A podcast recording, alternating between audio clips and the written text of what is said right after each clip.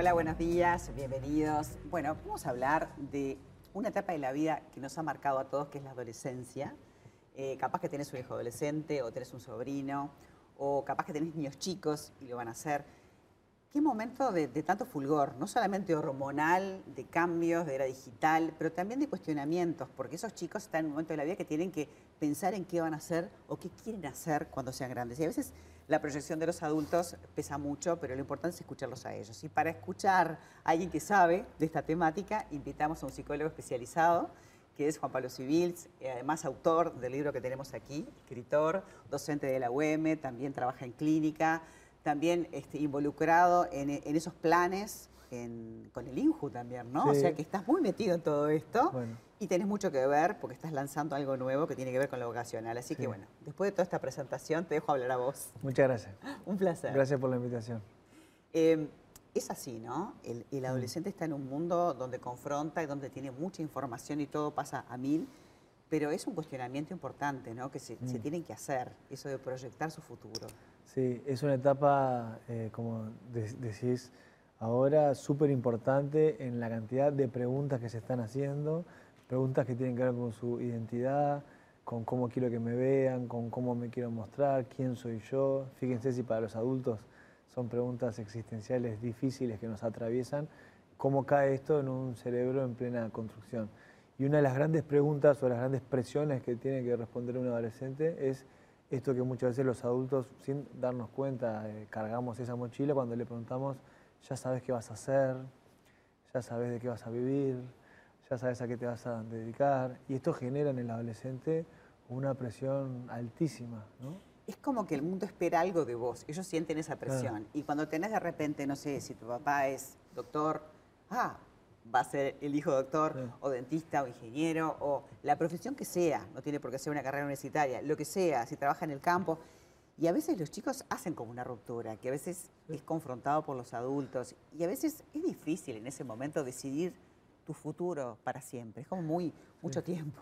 A, ver, hay muchos factores que entran en juego a la hora de elegir o a la hora de ir construyendo este proyecto vocacional. A mí, a mí me gusta hablar de esto, ¿no? de que es un proyecto vocacional que es una decisión que se enmarca en, este continuo de que uno va cambiando, que uno va creciendo, que lo que este adolescente elige cuando tiene 16, 17 o 18 puede cambiar cuando tenga 25 porque descubrió otra cosa y eso no está mal.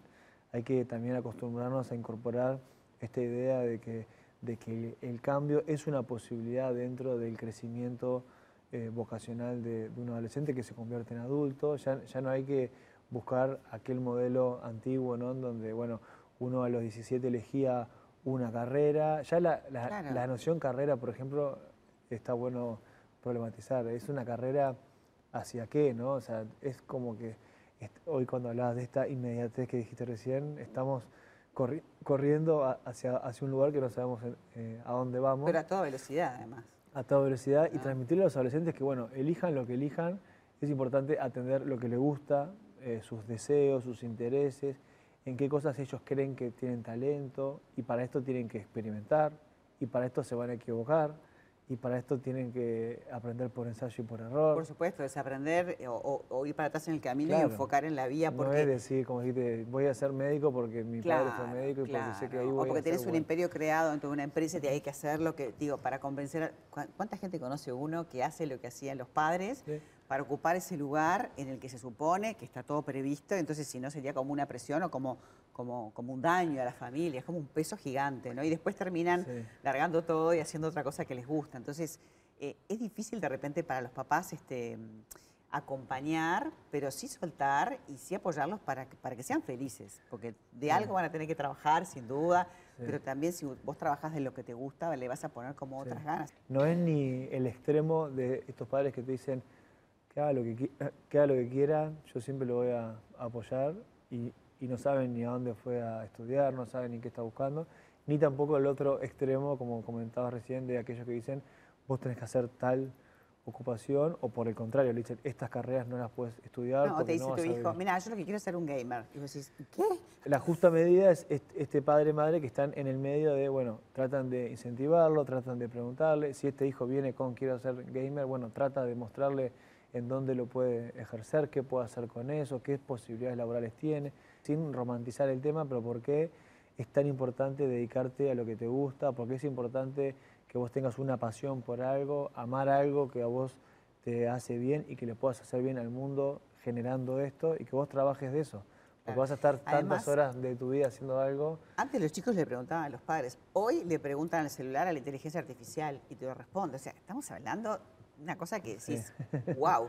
¿Y qué le va a decir? ¿Será? ¿No será? Aparte, tampoco vas a estarle metiéndote en el teléfono para ver qué es lo que hacen. O sea, tenés que seguir manteniendo ese contacto mm. este, y y ese es el trabajo de los padres, ¿no? El poder acompañar, estar, que sientan en un momento que es muy frágil de la vida, que se sienten que pueden con el mundo, pero no es real. Y que sepan que ese adolescente, hablando de esto que estamos mencionando desde lo vocacional, va a venir a preguntarte, en algún momento va a traer un miedo que tiene, va a traer una duda, y vos como adulto tenés que estar ahí para poder orientar, transmitir esta noción de, bueno, la diferencia entre el ser y el hacer, ¿no? Si, si bueno, ¿Quién sos vos? Que es una pregunta capaz, María, que te la habrás hecho muchas veces.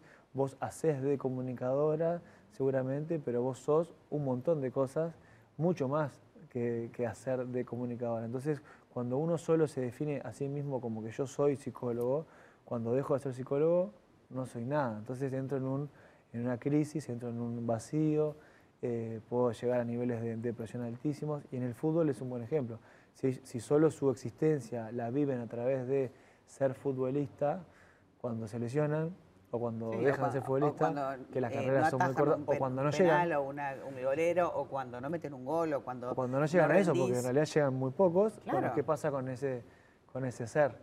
Claro, que no, no, seas, no seas eso, que seas mucho más. Sos mucho más que eso. Trascender eso, y bueno, pero esas fortalezas te lo da el, entorno, la familia, esa madera que uno va, uno va tallando, ¿no? Este, el poder estar, porque la vida no siempre es color de rosa, te pueden pasar cosas. Entonces, y también hablábamos de la fragilidad y hablábamos de la depresión y hablábamos del acceso a, las drogas. Eh, lamentablemente vemos chicos que se deprimen, vemos, vemos una, tasa alta, inclusive a nivel de suicidio, o sea que preocupa, pero lo importante es estar, porque si uno está presente, uno puede, eh, bueno, tener la sensibilidad de saber que algo está pasando, cambiaron las conductas, cómo me acerco. Y bueno, y eso no hay que perderlo. No es que, si bien no son tan chiquitos y tan dependientes, hay que soltar del todo. Hay que soltar, pero lo difícil es ver cuánto, ¿no? Aprender a mirar y también la mirada del que está mirando, ¿no? Que eso es importante para poder guiar. Y vuelvo a la, a la pregunta, María, que decíamos hoy, cuando el mundo adulto le dice, ya sabes qué vas a hacer, bueno, que ojalá los adolescentes a raíz de esto le respondan que no saben qué van a hacer porque, bueno, uno, no es, uno no es idéntico a uno, uno va cambiando, uno va creciendo, entonces yo qué sé qué voy a hacer. Una cosa es que voy a hacer, que es bien distinta. Me encantó. Me encantó tenerte, me encantó el libro. Este, estamos atentos también a esta producción que estás haciendo, justamente que tiene que ver con lo vocacional. Eh, también a través de los podcasts. Podemos que... avances en cualquier momento. Perfecto, va a ser un placer. Y aparte, bueno, yo tengo, tengo un adolescente en casa, así que estoy como por osmosis este, también captando todo esto, este, porque es una etapa de la vida muy fuerte en todos los aspectos este, y lo que más queremos nosotros es como papás que sean felices y que construyan un futuro.